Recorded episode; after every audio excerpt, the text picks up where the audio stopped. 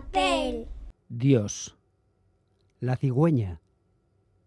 El ratoncito Pérez. Los Reyes Magos.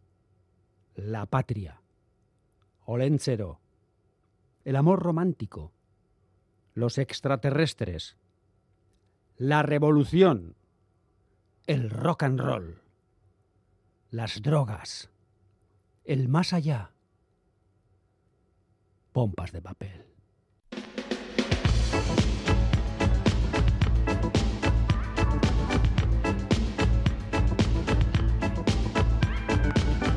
Pompas de papel.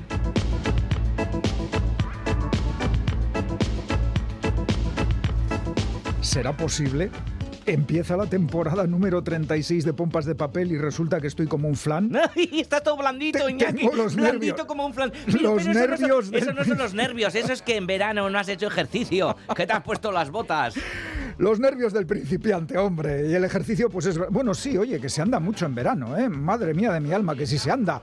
Galder Pérez, compañero, qué placer volver a encontrarnos en Pompas. Iñaki Calvo, compañero y amigo, el placer es mutuo, el placer es mutuo. Pues sí, que arrancamos una nueva temporada pompera y la cosa promete, ¿eh? Promete, porque se están publicando libros como si no hubiera un mañana. Pues- y, y pues en esta parece. primera presentación también, Iñaki, hombre, pues el recuerdo siempre, ¿verdad? El recuerdo, eh, en este caso para un gran escritor recientemente fallecido, Javier Marías. Sí, Javier Marías nos dejó el pasado 11 de septiembre a los 70 años de edad. Una neumonía provocada por la COVID-19 acabó con la vida de uno de los escritores en lengua castellana más reconocidos. Deja una amplia obra con títulos como Corazón tan blanco, Todas las almas, El hombre sentimental, Mañana en la batalla piensa en mí o la monumental trilogía Tu rostro mañana. Académico de la lengua, Javier Marías recibió numerosos galardones como el Premio Herralde, el Rómulo Gallegos o el de la crítica, pero rechazó cualquier reconocimiento financiado con dinero público en el Estado español. Agur a Javier Marías. Buen momento para recuperar o para empezar a leer los libros de este gran autor. Y buen momento también después de un agosto en blanco para los premios literarios que van a ser muchos desde ahora y hasta diciembre. Ya lo creo que sí, por ejemplo, acaba de fallarse el prestigioso Premio Café Gijón y la ganadora ha sido la escritora venezolana María Elena Morán por su novela Volver a cuándo. Se publicará, por cierto, el próximo mes de enero. Decíamos, Iñaki, que se están publicando libros como churros, afortunadamente. Pues yo ya me he leído dos de ellos, de los que se han publicado. La primera novela de la Bercholari, periodista, también escritora Nerea Ibarzabal. Bar Gloria, gratísima sorpresa. Y. Katisha Aguirre, una vez más, lo- deja el pabellón muy alto, en este caso con Berris Centauro, que nos lleva a un futuro, a un pasado, todo un viaje que, que pone en duda también qué demonios andamos haciendo con nuestras relaciones y con nuestra forma de vivir. Ahí es nada. Hoy en día. guau, ¿Cómo empezamos, Galder? ¿Cómo empezamos? Menudos libros. ¿Y cuántos libros traerá también el equipo de Pompas formado por Félix Linares, Chani Rodríguez, Ane Zabala, Quique Martín, Iñaki Calvo? Roberto Mosso, Begoña Yébrago, Isal del Andabaso y Galder Pérez. Bueno, que como siempre, desde hace 36 temporadas, todos en sus puestos, empezamos. A que se quema el flan, te he dicho.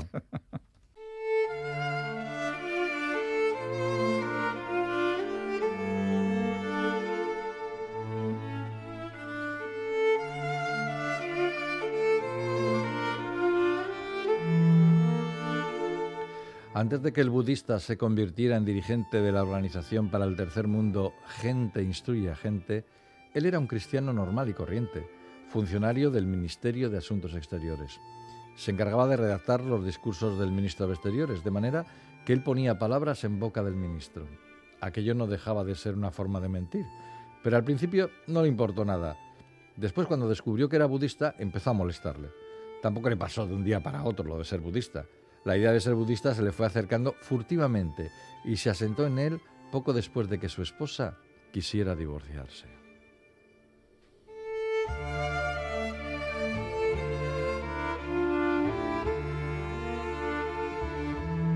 Lo que acabáis de escuchar es el comienzo de un cuento titulado El budista, un cuento que se encuentra dentro de un libro que lleva por título Golpe de Karate, que ha escrito Dorte Nors y que ha publicado en castellano la editorial Anagrama.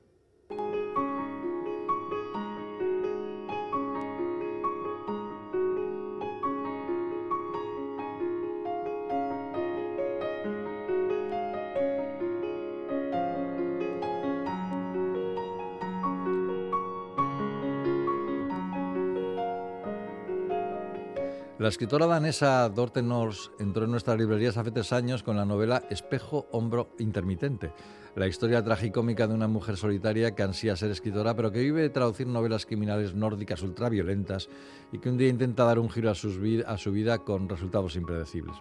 Era una novela interesante, publicada originalmente en 2015, sobre la reconstrucción de una mujer en crisis en un mundo que aísla a la gente, una novela con bastante sentido del humor. Ahora nos llega un libro anterior a aquel, un volumen de relatos publicado en 2008 que tuvo una muy buena acogida en su país y en el mundo anglosajón. Golpe de Karate es un libro que no deja títere con cabeza y donde el humor brilla por su ausencia. El libro cuenta historias de gente que las pasa canutas o que no entiende muy bien las cosas que le pasan. Una joven no sabe por qué su novio solo le besa con lengua. Un cazador no entiende por qué solo a él le toca matar a los perros de caza de su amigo. Un funcionario del Ministerio de Exteriores, como hemos escuchado, se hace budista y sin darse cuenta la lía parda. Un niño decide vivir con su padre tras el divorcio mm, con su madre porque le da pena. Otro padre sería solo con amantes a las que no quiere, según él eso no es traicionar a su esposa. Un joven recién casado busca en internet mujeres asesinas. Una mujer abandonada por su marido no siente nada aparentemente. Un vagabundo lo es porque está genéticamente condicionado para ser crédulo. Una mujer habla con su peluquero de otra mujer que es demasiado servicial y no le gusta. Una psicóloga escolar es malísima para elegir hombres y mira que lo sabe desde el principio de cada relación. Un chico está harto de que su madre y su tía no dejen de hablar mal de su abuela y así sucesivamente. Solo hay dos historias que se salen de esta visión tremendamente negativa de la humanidad y de las relaciones personales. Son dos historias de amor puro. En una de ellas, dos emigrantes pobres, pobrísimos, se encuentran de manera inesperada y surge la chispa. Y en otra, una mujer se niega a contar a sus amigas que ha encontrado al hombre de su vida, aunque por ahora no pueda estar con él. Tiene una idea así como gótico romántico esta historia. Dorte Nors presenta personajes que podemos reconocer, pero que tienen un punto de oscuridad que los hace perturbadores. En realidad parece no pasar nada raro en estos, cuentos, pero esa inquietud al estilo Raymond Carver acaba transformando la realidad. Y como en Carver, hay mucha soledad, mucha tristeza, mucha fragilidad. Vamos, realismo sucio danés, con mucho minimalismo. Dorte Nors, golpe de karate en anagrama.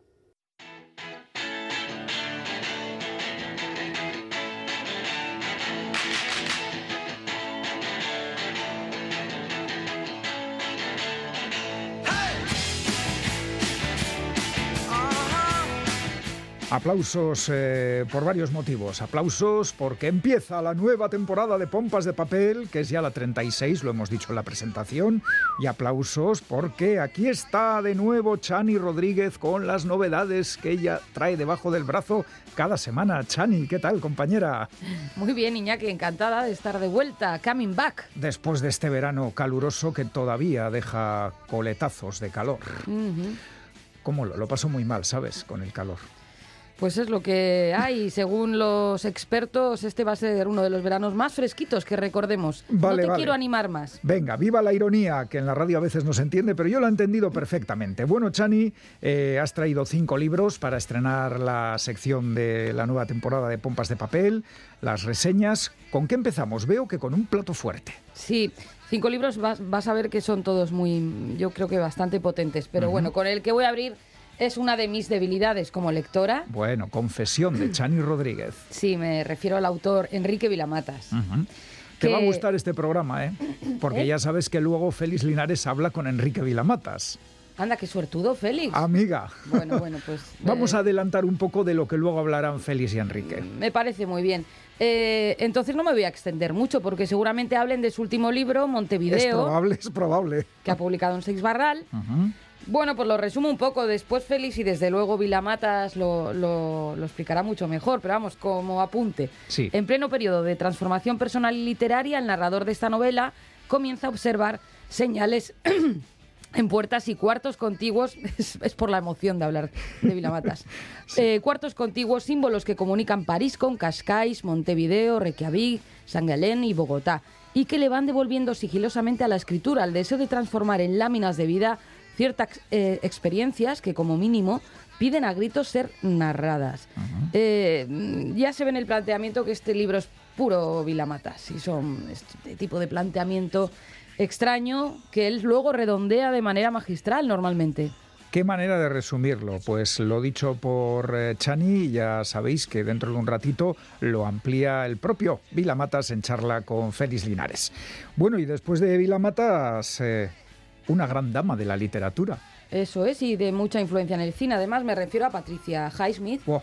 Anagrama publica ahora diarios y cuadernos, que estaba inédito, debo decir, porque... Inédita, Sí, Patricia es que- Highsmith. Claro, como es, eh, es una, una autora que ya nos dejó hace tiempo y tal, parece que toda su obra habría sido publicada, pero estos diarios y cuadernos aparecieron poco antes de morir ella, que creo que lo que dejó indicado, o sea, in- indicado además dónde estaban, una editorial inglesa, no sé si ha estado 11 años así, preparando la edición, los publicó y ahora se traducen al castellano por primera vez. Bueno, eh, Highsmith en vida se ganó fama de misántropa y mantuvo un aura de secretismo sobre su vida privada y al morir dejó unos diarios y cuadernos personales guardados entre la ropa de un armario. Fíjate. Eh, es que son más de 8.000 páginas de anotaciones. Uy, mucha ropa tenía ese armario, era muy grande. Sí, bueno, pues el trabajo de la editora ha sido grandísimo también. Sí. Los textos recorren toda la vida de Highsmith, desde su época de estudiante hasta sus últimos años en Suiza, y nos permiten acompañarla en las dudas juveniles sobre su identidad sexual, en los primeros atisbos de su vocación literaria y el temprano éxito de Extraños en un tren, Buah. Que llevó casi inmediatamente al cine Alfred Hitchcock en su prolija y... in- Inolvidable. Sí, inolvidable la película, desde luego. y el libro, por supuesto. y el libro. Ah, se refiere también a la publicación de su novela de amor lésbico El precio de la sal, después retitulada como Carol, un seudónimo para, para esquivar también el escándalo. Nos habla de su decisión de marchar a Europa, de su afición al alcohol también conocida, en fin. de, se suele utilizar el, el- el término, el adjetivo apasionante, ¿no? Para calificar este tipo de libro, pero yo creo que en esta ocasión es, es ajustado porque la vida de la Highsmith da mucho de sí. Menuda vida y encima eran eh, unos, ah, unos escritos inéditos, Sí. así que se nos cae la baba. Ilumina, ilumina al personaje porque ella Sí. era muy refractaria a hablar de su vida privada cuando estaba viva. Pues menuda segunda recomendación. La tercera seguro que no hace menos a las anteriores. La tercera es una apuesta de Libros del Asteroide, que es una editorial que, como tú sabes muy bien, Confiamos mucho en libros del asteroide. eso es, nos inspira muchísima confianza. Y ha publicado a Marta San Miguel, que es una escritora y periodista de Santander, nacida en el 81. eh, y ha- vamos, ha publicado antes del Salto, así se llama este libro, que tiene como protagonista una mujer que se muda a Lisboa con su familia y en el vuelo que los lleva a la ciudad donde van a vivir un año se da cuenta de que ha olvidado una foto, la del caballo que montaba cuando era niña. Oh, Eh, lo que en principio parece un descuido intrascendente provoca en ella la inquietud de que en realidad se ha dejado ahí algo más. Eh, en una ciudad que intenta reconocerse a sí misma, eh, entre turistas y andamios, con un portátil al que le falta una tecla y una mesa de Ikea, eh, la protagonista recupera los recuerdos que esa fotografía le ha despertado. La novela se pregunta en qué nos convertimos cuando olvidamos lo que fuimos, lo que nos llenaba, lo que proyectábamos ser. buah, gran pregunta y que seguramente en algún momento casi todos, todas eh, nos habremos hecho. Eso es. En La, la siguiente novedad que he querido traer aquí a, A a ver, a Pompas ver. hoy es también... eh, Sí, qué título más curioso. sí, es el debut de una escritora mm, joven, eh, malagueña, nacida en 1988, licenciada en periodismo también, Sí. como la anterior, como Marta San Miguel. Eh, voy, a, voy a leer una cita del libro que me ha llamado la atención. Vale.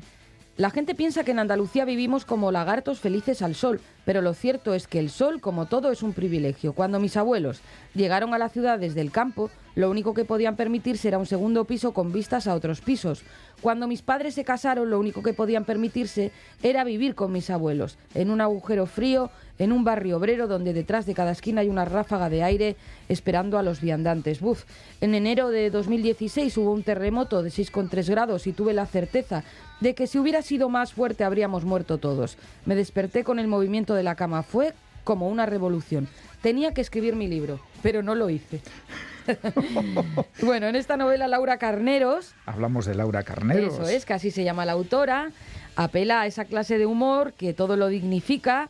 eh, y bueno, dice la editorial que la convierte en una hermana pequeña de Kaurismäki, de Ahí Buster. Keaton, de Notom. Bueno, eh, según la autora, ella dice que los relatos que esboza la caricatura personal y familiar son una transición pública a sus allegados, sus amistades y su condición social, con el noble objetivo de sublimar la frustración, la pobreza y el fracaso. ¿Cómo se titula este libro? Se titula Proletaria consentida. Eso lo serás tú. Lo Es que publica parece un insulto, ¿verdad? Sí. Proletaria consentida. Sí, sí, debe de ser autoparódico, ¿no? Parece autorreferencial el título. Pues eh, huele fenomenal. Hablando de un libro que podría ser un guiso, ¿verdad? Pues eh, después de Laura Carneros y su proletaria consentida, ¿con qué nos encontramos, Chani? ¿Qué nos traes? Pues un libro curiosísimo. Sí, yo he leído por ahí alguna, alguna especie de resumen y me ha llamado la atención. Yo creo que llama mucho la atención Sí. y además mm, debe de estar muy bien escrito, ¿eh? debe de ser una auténtica delicia. Es de- Conozco ya gente que lo ha leído. Ajá, es de la editorial de Capitán Swing, que también es de confianza. También es de confianza. Sí, es. ¿cómo se titula? Islas del abandono, la vida en los paisajes posthumanos. Uf. Eh, lo ha escrito Cal Flynn y lo ha traducido Lucía Barahona. ¿De qué va el libro? Pues es una hermosa exploración de lugares donde la naturaleza florece en nuestra ausencia. Eh, como vimos todos en el confinamiento, ¿verdad? Bueno, algunas de las únicas reses verdaderamente asilvestradas del mundo deambulan por una isla abandonada desde hace tiempo en el extremo norte de Escocia. En los terrenos irradiados de Chernóbil ha resurgido una variedad de vida silvestre que no se había visto en mucho tiempo. En la estrecha zona desmilitarizada de la península de Corea, un exuberante bosque alberga miles de especies extinguidas o en peligro de extinción en cualquier otro lugar. Blaine pre- eh, visita, la autora visita los, los lugares más sombríos y desolados de la Tierra que, de- que debido a la guerra, la catástrofe, la enfermedad o la decadencia económica han sido abandonados por los humanos. Eh, lo que encuentra en cada ocasión es una isla de nueva vida. La naturaleza se ha apresurado a llenar el vacío más rápido y con mayor profundidad que las proyecciones más optimistas que hicieran los científicos. Es eh, apasionante el tema y me ha recordado efectivamente cosas que he leído sobre los kilómetros contaminados alrededor de Chernóbil, como al paso de los años asombra cómo la naturaleza ha, ha vuelto a aquel lugar a la vida. Un lugar que al principio estaba absolutamente, era inhóspito, e inhabitable y ahora está lleno de vida, de verde, de color. En fin, la esperanza que nunca hemos de perder. La naturaleza siempre se impone. Sí, ha, ha tomado un hilo narrativo o, o de crónica, ¿no? Eh, estupendo. Este es solo su segundo libro, pero bueno, con el primero, Más espeso que el agua, se titulaba... eh, ese libro fue ya distinguido con, como libro del año en el Times, por ejemplo. O sea Bueno. que, mm, Vamos, estamos que- ante alguien potente. que ya que tiene una gran carrera por delante, Cal Flynn. Pues estupendo, cinco libros recomendabilísimos. Eh, Chani, si te parece, repasamos eh, títulos, autores y editoriales, ¿de acuerdo? Muy bien. Venga, pues vamos allá.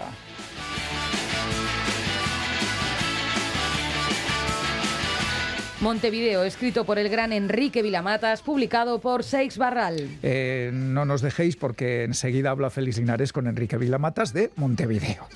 Diarios y cuadernos, de Patricia Highsmith, publica Anagrama. Patricia Highsmith en estado puro. ¿Alguien da más? Proletaria consentida, de Laura Carneros, publica Caballo de Troya. Eh, humor e ironía para ocultar eh, fracasos, pobreza. eh, esto prome- promete. Antes del salto, eh, Marta San Miguel edita libros del asteroide. La memoria, imprescindible para seguir viviendo. Y para terminar, Islas del Abandono, la vida en los paisajes posthumanos, publica Capitán Sweeney, lo firmaba Cal Fly. No perdamos la esperanza, la naturaleza siempre se impone, la vida siempre busca un hueco para resurgir. Pues ahí es nada, los cinco títulos con lo que estrenamos la sección de reseñas en esta temporada 36 de Pompas de Papel, Chani, Esquerri Casco y Guero Arte, porque luego nos vas a comentar otro libro. Así es. Que libros, Ya en profundidad. libros, desde luego, es lo que no falta en este programa. es, ya en profundidad, uno que he leído y he disfrutado muchísimo, debo decir. Ahí es nada. Y ahora viene el cómic. Muy bien.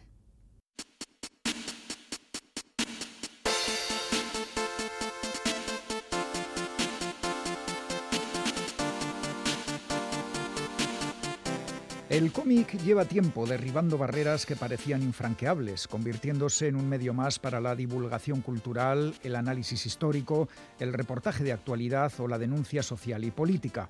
Y en los últimos años, algunos títulos se han adentrado en el complicado campo del ensayo sociológico, con especial protagonismo para la autora sueca Liv Stromquist, empeñada en diseccionar y entender los comportamientos de la especie humana en esta época dominada por las nuevas tecnologías. El año pasado, Stromquist publicó la novela gráfica No siento nada, que mezclaba la lista de amores de Leonardo DiCaprio con mitos como el de Teseo y Ariadna, y con aportaciones de filósofos y pensadores indagaba en la dificultad del ser humano para amar de forma duradera. Una investigación que ahora continúa con un nuevo título, La Sala de los Espejos, en el que Liv Stromquist aborda ni más ni menos que la dictadura de la imagen en la era de Instagram y otras redes sociales. Haciendo uso del color por vez primera, pues sus anteriores trabajos eran en blanco y negro, la autora sueca recurre de nuevo a celebrities actuales, en este caso Kylie Jenner o Kim Kardashian, y las contrapone a personajes de antaño como Nefertiti, Marilyn Monroe y la emperatriz Sisi, Todas ellas fueron referentes por su belleza y la fascinación que causaban, pero todas sufrieron también el juicio permanente de la sociedad y la presión para seguir siendo bellas a toda costa. La gran diferencia con los tiempos actuales, sostiene Stromquist en su ensayo, es que a día de hoy mujeres guapas como Kim Kardashian no necesitan que nadie las convierta en objeto de deseo. Es ella misma la que se hace fotos y selfies, y lo hace sabiendo que es atractiva un cambio de paradigma después de casi 2.000 años de civilización occidental y moral cristiana, según la cual las mujeres no debían pensar que eran guapas ni actuar como si lo fuesen. En su búsqueda de argumentos, Liv Stromquist recurre incluso a la figura de la madrastra de Blancanieves, que ella llama madre, y a la que defiende por su decisión de matar a la bella joven ante la amenaza que supone para su propia existencia. Con aportaciones de personalidades como la fotógrafa Susan Sontag, filósofos clásicos como Rousseau y contemporáneos como Zygmunt Bauman, René Girard o Byung-Chul Han, Liv Stromquist modela su relato hasta dar sentido al título del mismo, La Sala de los Espejos, porque antaño el espejo y hoy las redes sociales nos devuelven una imagen sometida a crítica y escrutinio.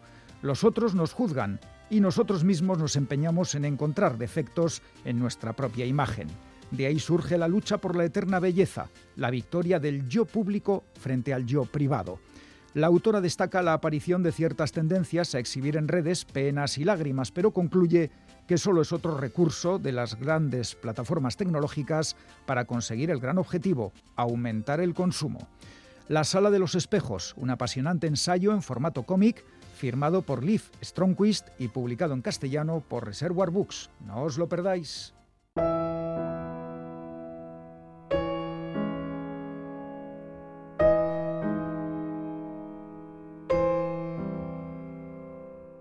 Zer musika joko tedua izeak ozeano erdian landatu zuaitzen ostoekin.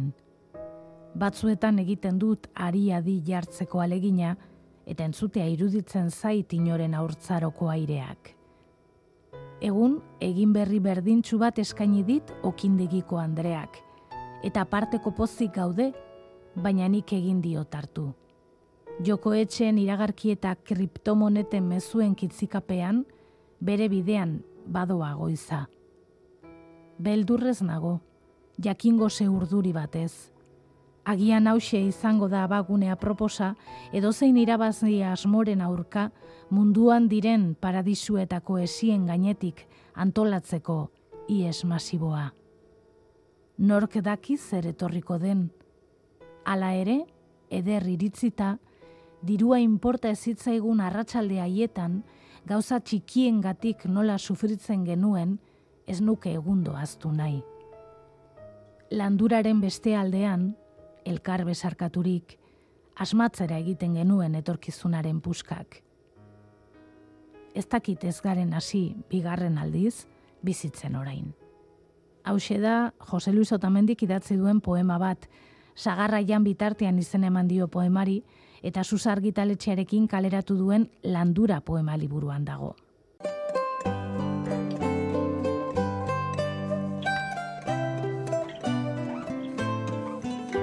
Hay un nuevo libro de Enrique Vilamatas en las librerías y eso es una gran noticia para los muchos, muchísimos aficionados que disfrutamos con su literatura. Este se titula Montevideo y podríamos darles aquí otros títulos del autor, pero son tan numerosos que sinceramente nos quedaríamos sin entrevista, así que les remito a Google para que vayan descubriéndolo en el caso de que no lo conozcan. Para los que ya conocen a Enrique, por supuesto, no es necesario ese ejercicio. Por eso directamente ya saludamos a nuestro invitado. Enrique, hola, ¿qué tal? ¿Cómo estás? ¿Qué tal? ¿Cómo estáis vosotros? Muy bien, encantados de recibirte porque nos parece que es una manera de empezar el curso fantástica, charlando contigo. Mm. Así lo ha decidido el destino. bueno, en cualquier caso yo creo que charlar sobre un libro de Enrique Vilamata siempre resulta bastante complejo por los muchos lugares por lo que se puede abordar. Yo voy a empezar decir, diciéndote, Enrique, que me cuesta, pero sin embargo creo que lo consigo, deslindar al autor del personaje protagonista de este y de todos tus libros. Pero no obstante, siempre me queda ahí la cosita de, en el fondo es Enrique. Pero bueno, para que le, lo aclares. Este es un juego que permite a, a una parte de los lectores que, que soy yo, ¿no? Y también funciona mucho esto. Pero exactamente no es el lío biográfico. Eh, es, es, un ensayista. Eh, que intenta ser ensayista del todo y acaba narrando. Pero ese es, un, es el yo diferente del autor, como siempre ocurre. Ya, lo que pasa es que tú muchas veces has dicho que gran parte de lo que escribes también te ocurre a ti. Por ejemplo, este es un libro que habla de puertas, de muchas puertas, de hecho hay puertas en la portada, y una en concreto, de un hotel, una puerta condenada, y eso tú has estado allí, eso lo, lo has confesado tú, o sea que, bueno, pues sí, hay una relación, ¿no? Hay una gran parte de lo contado que pertenece a hechos reales, en algunos casos desfigurados, otros son inventados a partir del hecho real. Nada nuevo en la literatura, en definitiva, se parte de la realidad para contar algo que ya no es tan real porque es literatura entonces. Sí, lo que pasa es que eh, una cosa es el momento en que vives estas circunstancias y otra es el momento en que tú las plasmas en la novela. Y a mí me da la sensación... Sí, fíjate, perdona, que sí cuando tú ordenas el mundo con palabras, tratas de contar algo que te acaba de ocurrir, pero ahora es diferente de lo que ha sucedido siempre, porque eh, ordenar el mundo con palabras ya modificas la naturaleza misma del mundo. ¿Y, eso? Por eso son dos líneas distintas, la, la vida, lo que ocurre en, en lo real, y también eh, la escritura, en definitiva nunca logra atrapar lo real porque es otra historia, es otra cosa. Claro, pero eso... Aunque, sea una novela realista que hable de cómo bajan a la mina unos señores y lo que les pasa durante aquel día y que sea documental absoluto, siempre es otra cosa. Modificas uh, el mundo y la naturaleza del mundo al escribir. Sí, pero fíjate, a ti te pasa una cosa, a cualquiera nos pasa una cosa y a la hora de contarla diez minutos después ya la has transformado. ¿Cuánto más eh, cuando han pasado meses o años o el tiempo que sea desde que ha ocurrido hasta que lo cuentas? Pero luego además me da la sensación, Enrique, igual estoy equivocado, de que en ese momento de la escritura tú vas añadiendo otros detalles que a veces no tienen nada que ver con, con lo que estás contando, reflexiones, historias, detalles que te han ocurrido en otro momento la voz de un ensayista siempre, desde El mal de Montano, un libro del 2002, siempre ha sido la voz de un ensayista, que es la que une todos los libros, mientras que en cada libro hay un narrador distinto que vive un avatar distinto también. Puede parecer de todos los libros, pero al mismo tiempo todos los libros son distintos. Bueno, este se titula Montevideo y está ambientado en diferentes eh, ciudades que va recorriendo simplemente con el índice. Hombre, sorprende que de repente haya una Reykjavik que tiene una página solamente. Esta, eh, es porque es un fragmento del diccionario de símbolos de Cirlot, que escribía sobre puertas y, puertos y cuartos contiguos. Me dije, es un diccionario de símbolos que siempre consulto, que fue un hallazgo de mi juventud comprármelo, tengo una edición muy antigua dije, voy a ver qué dice por eh, la palabra puerta, ¿no? Y efectivamente me encontré con la interpretación de puerta como, como entrada a un mundo desconocido, etcétera. Y por otra parte, uh, encontré esta historia de Reykjavik, que creo que es poco conocida, en la que los antiguos pobladores de esa ciudad venían de otra ciudad y trasladaron las puertas de sus casas en barcos para que la puerta de su nueva casa fuera la misma de la anterior. Me parece que era una historia muy poética, además. Y, la, y metí Reykjavik por el placer de añadir una ciudad más al libro, con todas las dificultades que supone escribir bien Reykjavik. También. Luego eh, hay ciudades muy concretas como París, eh, a la que tú visitas mucho en el libro y en la realidad, Cascais, Montevideo, obviamente, que da título al libro, pero luego hay otras ciudades que son casi metáforas, ¿no? Esta Bogotá es casi una metáfora, la que tú planteas. Bueno, Bogotá está dentro de, un, de una habitación única que me han dado a mí, como ocurrió en la realidad, una artista, Daniel González Festre, me la dio en su retrospectiva del Pompidou, yo la visité porque era una habitación de, la que yo solo tenía la llave. Viajé de Barcelona a París para ver qué había en la que era la habitación auténtica, me dijeron, mi verdadera habitación. O sea que eso, eso sí es verdad, tu relación con Madeleine Moore y todo eso, eso es auténtico. Todo no, es decir, ah, lo, que, lo que sí, Madeleine Moore es un personaje que es el doble de Dominique González que es la que es amiga mía. Pero como todos los personajes tienen luz y sombra, traté de que de no molestar para nada a la deliciosa y encantadora Dominique González Estre. Entonces cayó sobre Madeleine Moore el papel de buena, pero también de muy mala, malvada. Entonces la habitación única que le crea a él es un verdadero infierno. Aquí me han dicho si los hombres estamos viviendo en un infierno. Ah, y bueno, no he sabido muy bien por dónde salir de esta pregunta, pero en todo caso le toca vivir un infierno que es la misma ciudad de Bogotá, tal como yo la viví en la primer viaje que hice en el siglo pasado, en un momento muy complicado de esa ciudad y que realmente era aterradora eh, en, esos días. Más mm. tarde ha cambiado, pero en este momento era verdaderamente la calle un fenómeno visual bastante especial en el centro de la ciudad. Hmm, ahí casi podríamos caer en el thriller, pero bueno, no es el caso. Eh, no me ha quedado muy claro si, si tienes miedo a las arañas, las odias, las aprecias, porque hay muchas arañas en este libro y, la actitud del protagonista es diferente en algunos casos. A ver, el, protagonista no, no, creo que se aterre demasiado con las arañas. En cuanto al autor, mucho menos. No, no me produce ninguna impresión. Sí es cierto que todos sabemos que es un miedo ancestral que procede pues, del Paleolítico, ¿no? Yo creo que es algo que ha, que ha, venido, ha venido sucediéndose a lo largo del tiempo y de ahí este miedo tan a lo, a lo subterráneo en el fondo, ¿no? O a lo que no hemos visto y de repente vemos. algo tiene que es un elemento eh, aliado a la idea de terror, ¿no? Y también es un símbolo de la locura, porque a mí me gusta mucho la película de Cronenberg, Driver, que es sobre un, un enfermo mental que entra y hay unas fotografías muy buenas de su habitación en las que él cree ver una telaraña profunda, que sería la descripción de su cerebro también. Bueno, y ahí, por otra parte ha pasado una cosa muy curiosa, que en realidad, tal como dice el narrador, él no conoce tanto a Cortázar. Al entrar tanto en el mundo de Cortázar y su relación con las arañas, creía que estaba creando algo que no existía, pero descubrí casi al final del libro que está lleno de cuentos y de relatos, de relatos de Cortázar en la que la araña, aparte de otros bichos, pues estaba muy presente. O sea que de repente acerté de una manera curiosa, ¿no? Porque llegué hasta esto. Esto es una cosa divertida también de escribir novelas, que al mismo tiempo tú investigas y al final aprendes cosas tú también, ¿no?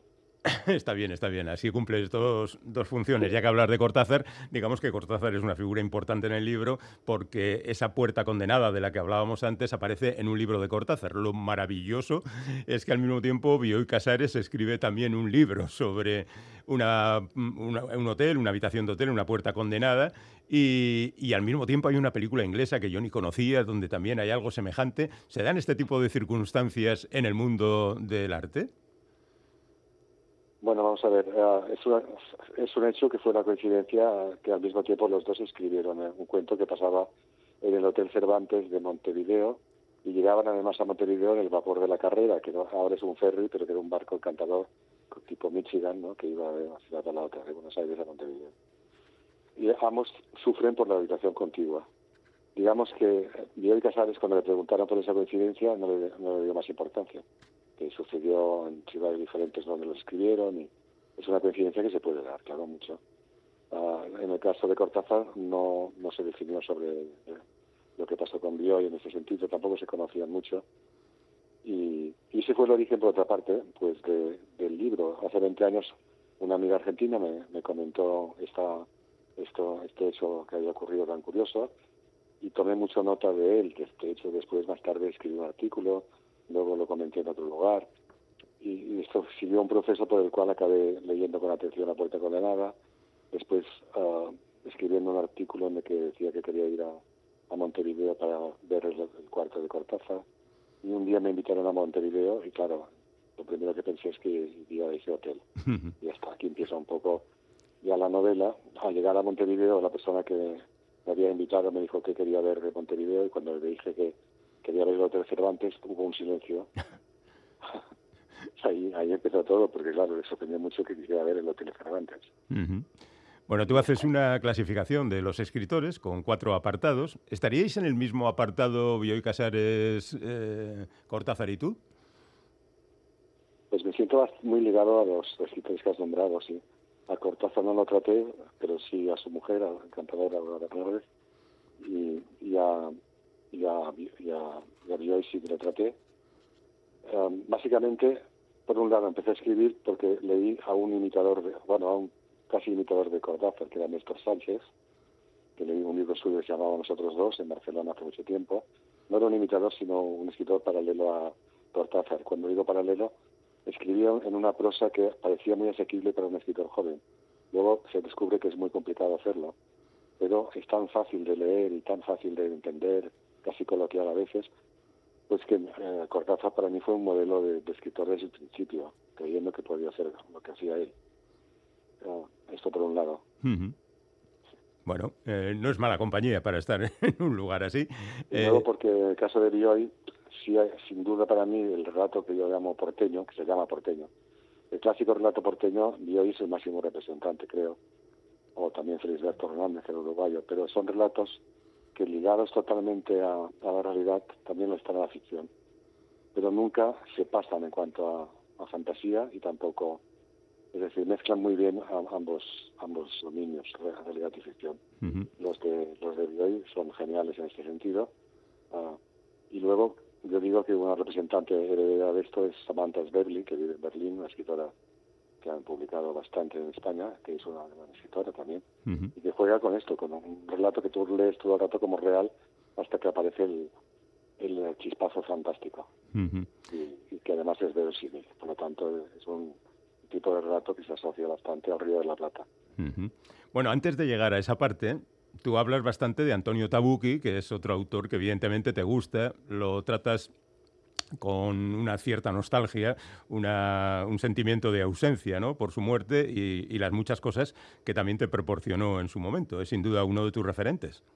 Sí, ¿por qué no? Porque ah, realmente, sobre todo los primeros libros, me fascinaron de, de un modo absoluto. Eh, por ejemplo, el drama de Porto Pi Tim, que es un libro situado en los Azores, que es un Moby Dick en miniatura. Ah, ¿Cómo se hace esto? Pues mira, leyendo el libro verás lo que hace. Resume todo Moby Dick en un brevísimo libro. La idea misma de la estructura del libro es genial. Luego eso me hizo viajar a los Azores. Me hizo entrar en el bar Sport, que era el bar preferido suyo de balleneros que estaba en los Azores. Y entré allí y luego hice una descripción muy parecida a la que había hecho Tabuki de este bar en Dama de Portopín. De modo que, como se cuenta un poco en el libro, cuando conocí a Tabuki, me dijo, vamos a tomar una copa allí, al fondo del local. Y yo le sigo y me, dijo, Enrique, ¿por qué me persigues? En un portugués italiano. Y no entendía la pregunta y se refería a que había ido a las Azores a describir su bar. Y ahí empezó una gran amistad y, y además era una grandísima persona. Sí, y yo efectivamente tengo mucha nostalgia de él. El 1 de diciembre en Barcelona se rinde un homenaje en el Instituto Italiano a la figura de Tabucchi, que acude su mujer, eso, y, va a ser un, momento importante en la recuperación de este autor. Ajá. Espero, vamos. Sí, yo creo que eh, todo, por lo menos para los que estábamos allí cuando Tabucchi era leído no ha desaparecido, pero para las nuevas generaciones es lo que tiene esto del paso del tiempo. Por cierto que también mencionas el Tristan Samdi y, y dices da la sensación como que todo empieza con él, ¿no? Que hay gente que menciona el Quijote, pero a mí me da la sensación como que para ti tiene más importancia el Tristan Sandy, no sé. No, tanto como esto no. Lo que pasa es que el Tristan Sandy eh, sale del Quijote y, lo leí primero, después leí el Quijote. Entonces, eh, la traducción de Javier Marías al español era buenísima y en principio eh, ese libro me, me maravilló y sigue maravillándome. Y además hay un detalle que no puedo a, ocultar que creo que me da buena suerte hasta el momento, vamos. De tal modo que lo considero una, un amuleto. y aparecen muchos libros míos, o aparece siempre, y una biblioteca tiene un lugar preferente, como se de suponer, ¿no? Lo tengo en un lugar ah, bien cuidado y bien visible. Bueno, pues como ven nuestros oyentes, aquí hay de todo. Hay reflexiones, hay recuerdos, hay aventuras, hay algo de misterio, esa puerta, las arañas, un poco de terror. Hay prácticamente de todo en Montevideo, como es habitual en la novelística de Enrique Vilamatas, al que saludamos en este comienzo de temporada. No podía empezar mejor este curso, así que estamos seguros de que nos va a dar suerte de que hayas decidido publicar justamente en este comienzo de, de curso. Estamos encantados de hablar contigo, pero se nos ha acabado el tiempo. Un fortísimo abrazo desde aquí. Un momento y hasta pronto. Un abrazo muy grande para todos. A ver si la próxima puede ser presencial ¿eh? y, charlamos un poquito más. Es lo, que, es lo que espero, por supuesto. Muchísimas gracias, Enrique. Un abrazo, Agur.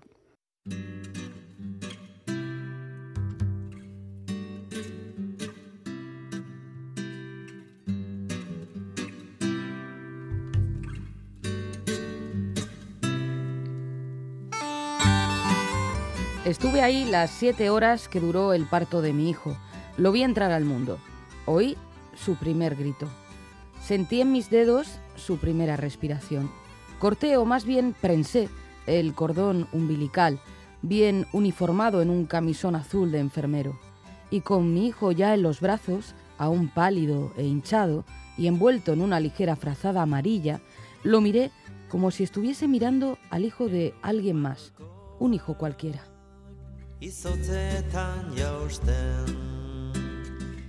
Así comienza el libro Un hijo cualquiera, escrito por Eduardo Halfon y publicado por Libros del Asteroide.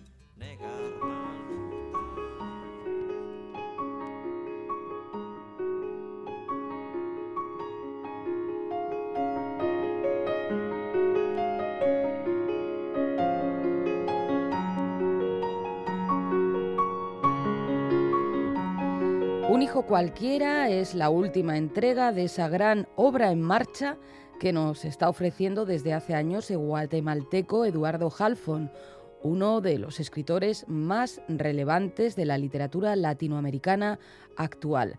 Menciono lo de obra en marcha porque todos los libros de este autor responden a una misma voz y cada vez que nos asomamos a sus nuevas páginas tenemos la impresión de estar reencontrándonos con un mismo narrador, con un viejo conocido, independientemente de si entrega relatos o novelas o de dónde esté ubicada la historia. En esta ocasión, Halfon regresa al cuento y presenta una colección de historias en las que la paternidad tiene especial protagonismo, al menos en gran parte de, las mismas, de esas historias. En todo caso, el autor regresa a sus grandes temas literarios como la identidad, el desarraigo, el misterio de la escritura, la memoria. Aparecerán, en efecto, al menos mencionados, su abuelo libanés y su abuelo polaco, ambos judíos, el niño Salomón que murió ahogado en un lago de Guatemala, el París de sus años jóvenes, Nueva York, que es la ciudad en la que creció, las heridas que produjo el larguísimo conflicto armado guatemalteco. Habla también de cómo olvidó su español natal, desplazado por, eh, como él dice, una lengua madrastra. Pero además, y como señalábamos, vemos a un Halfon padre que expresa sus temores, como hace en el relato El primer beso. Vi el golpe antes que sucediera. Escuché el alarido antes de que él abriese la boca no tanto por intuición de padre, sino porque me pasaba el día entero adelantando golpes y tropiezos de mi hijo que nunca llegaban a darse, pero que yo imaginaba con detalle y claridad. También hay relatos muy tiernos, como Leer calladito, en el que además eh, repasa la historia de la lectura en silencio, la lectura para nosotros mismos, y no en voz alta, como era en la antigüedad. O también tierno es eh, Domingos en Iowa, que se cierra con un final precioso. En la prosa de Halfon hay una belleza plástica indiscutible que logra sin tener que sobrecargar el estilo en absoluto y una hondura de pensamiento poco común. Pero si tuviera que destacar una sola cualidad de su narrativa, y también en este libro claro, sería la seducción. Halfon seduce al lector como pocos y lo hace porque cuenta con un arma tan sencilla como poderosa. El autor sabe contar historias de maravilla.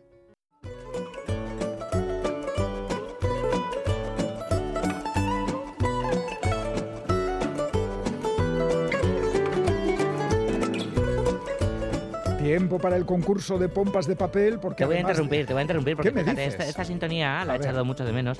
¿No es como un poco rollo italiano, casi No sé, napolitano? eh, no así sé. de una, una tarantela o algo así, Sí, ¿verdad? no sé, ¿no? Es que te digo porque me voy a Nápoles a final de Oh, año. es venga, que un vale. amigo mío se ha quedado sin vacaciones. Como, oye, no voy a entrar en Venga, venga, discusión Dale, contigo. perdón, perdón, venga, dale, dale. A dale, ver, que no en pompas de papel. Además de hablar de libros, no nos cansamos de regalarlos a nuestra fiel audiencia y como siempre, arrancamos temporada con el reto que cada semana os plantea Bego Yebra. Hay que adivinar el título de un libro y quién es su autor o autora. Para participar en el concurso de pompas podéis mandar las respuestas a la dirección de correo electrónico pompas@eitv.eus y si queréis enviarnos una carta o una postal, la podéis hacer a esta dirección: Pompas de Papel, Radio Euskadi, Capuchinos de Basurto 2, 48013, Bilbao. Pues fíjate, eh, hablando de, de postales, bueno, Oh, la audiencia pompera ya lo sabe, a Iñaki Calvo le hace mucha ilusión que mandéis postales. Algunas llegan, Ay, no, eh, y algunas no llegan, algunas no llegan. algunas no llegan y otras llegan. Porque bueno, sí. yo he viajado mucho este verano, Iñaki, mucho, por dar envidia bien, a un amigo mío bien. que no lo voy a decir ahora, que se ha quedado sin vacaciones. Bueno, y total, ¡Qué pesado! que total, uno de mis destinos ha sido Lisboa. Yo en Lisboa he estado Lisboa, mucho, qué ¿eh? bonita Sí, Lisboa, bueno, y sí. entonces claro, estaba ahí y digo, anda, qué demonios, voy a mandar postales aquí desde Lisboa, ¿no? Contando tantas y tantas cosas. Y una de ellas incluso me... eh, bueno, me la mandé a mí mismo. Bueno, total, Iñaki, que eh, mandamos desde ahí una docena de postales. Sí. Te estoy hablando del 20 de agosto Sí, aproximadamente. ya- ya un Más, mes. diez- sí, hace, no, ma- bueno, yo qué sé, o, o 15, me da igual. Vale. Que no ha llegado ninguna. ¿Cómo qué? Así que tú estate tranquilo, si no llega ninguna es algo normal. Vale, de acuerdo. Vale, me dejas, me dejas efectivamente tranquilo. Bueno, que, Y tú tienes vacaciones, además. que ya está aquí Bego con el primer concurso de la temporada. Anda que empezar la temporada pensando en vacaciones ya te vale, Iñaki. Dale, Bego. ¡Alto! ¡Atención! Se buscan personas que leen, personas sin aleccionar, librepensadoras. Se buscan pomperos y pomperas. Porque aquí y ahora se regalan libros. Tres libros, tres. Y de mi mano, las pistas.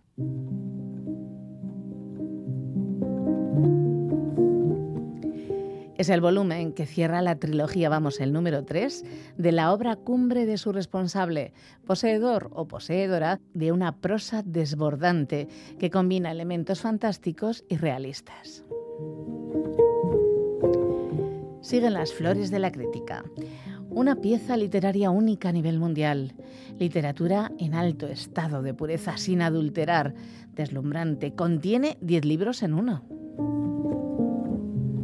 Vamos, la gran novela sobre la caída del comunismo, dice Le Monde. Comunismo en lengua romance, claro. Era el año del Señor de 1989. La gente oía hablar de guerras y revueltas, pero no se asustaban, pues esas cosas tenían que suceder.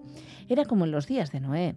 Todos bebían, comían, se prometían y se desposaban, como habían hecho en los tiempos de Nimrod, el famoso cazador, y como harían también sus hijos, confiaban ellos, y los hijos de sus hijos, los siglos y milenios venideros. Ninguno de ellos envejecería ni moriría. Su estirpe no se extinguiría en toda la eternidad. El hombre se enfrentaría y vencería cualquier cataclismo hasta el final de los tiempos. Pues vosotros y vosotras mismos. Suerte, pueblo. Sonidos de voces humanas. Voz femenina.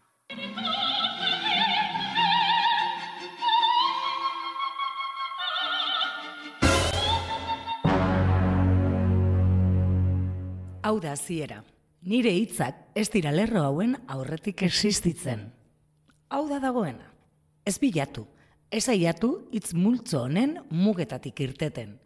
Erantzuna ez dago hemendik kanpo. Ez dago erantzunik. Hau da maiera. Ez nazazue hitzetan bilatu. Ez nago.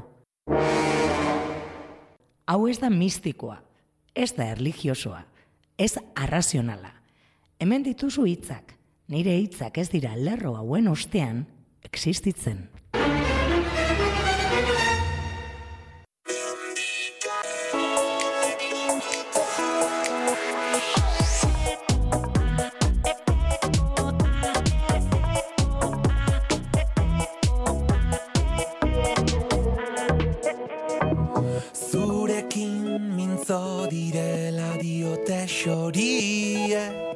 Recta final del programa, si no habéis podido escucharlo en directo, lo tenéis en la página web de EITV y en la app EITV Nayeran, pincháis en radio, vais a Radio Euskadi, Pompas de Papel y ahí están disponibles todos los programas de las últimas temporadas.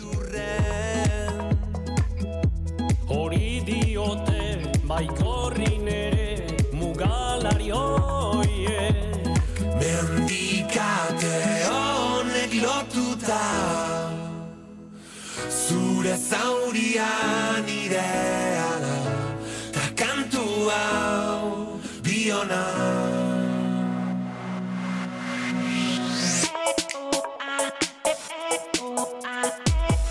¿Qué, dice aquí?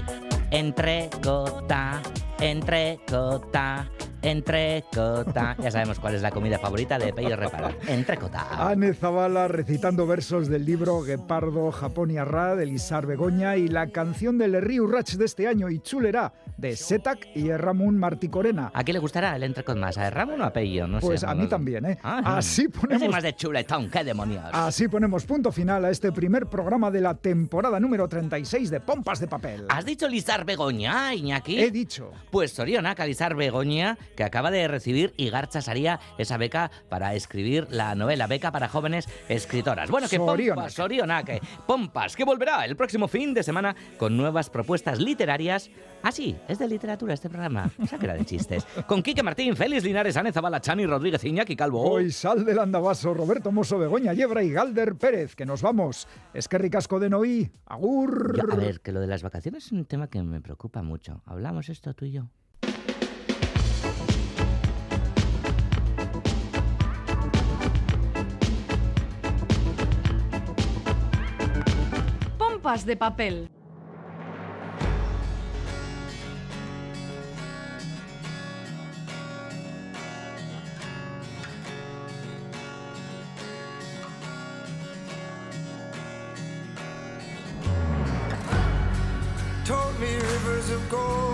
Come, had me chasing the sea.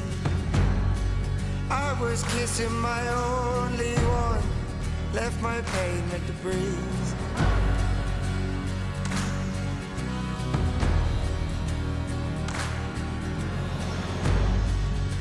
Rise up in the morning sun, take a flight with the wind. I know better days will come, so I try to believe.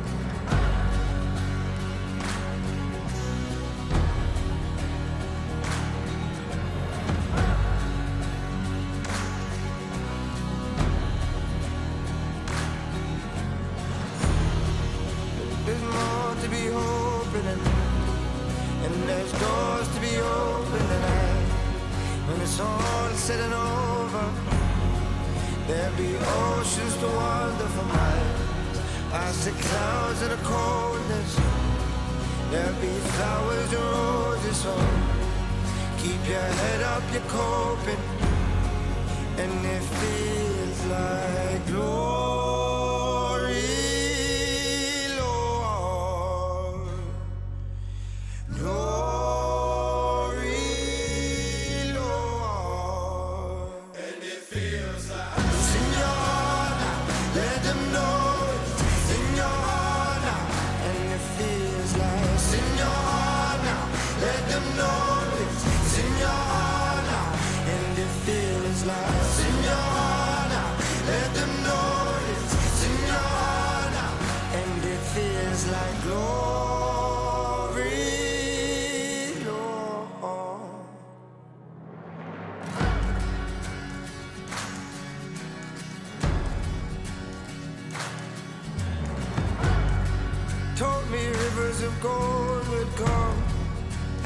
chasing the sea. I was kissing my only one, left my pain at the breeze.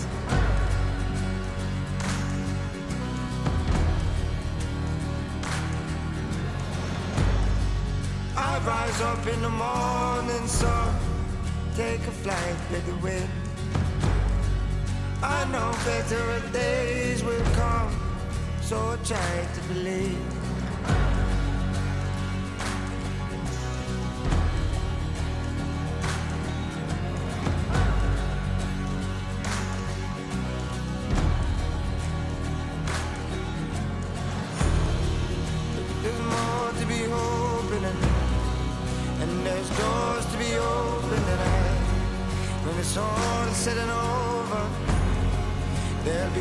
oceans to wander for miles Past the clouds and the cold and snow. There'll be flowers and roses on. Keep your head up, you're coping. And if feels like glory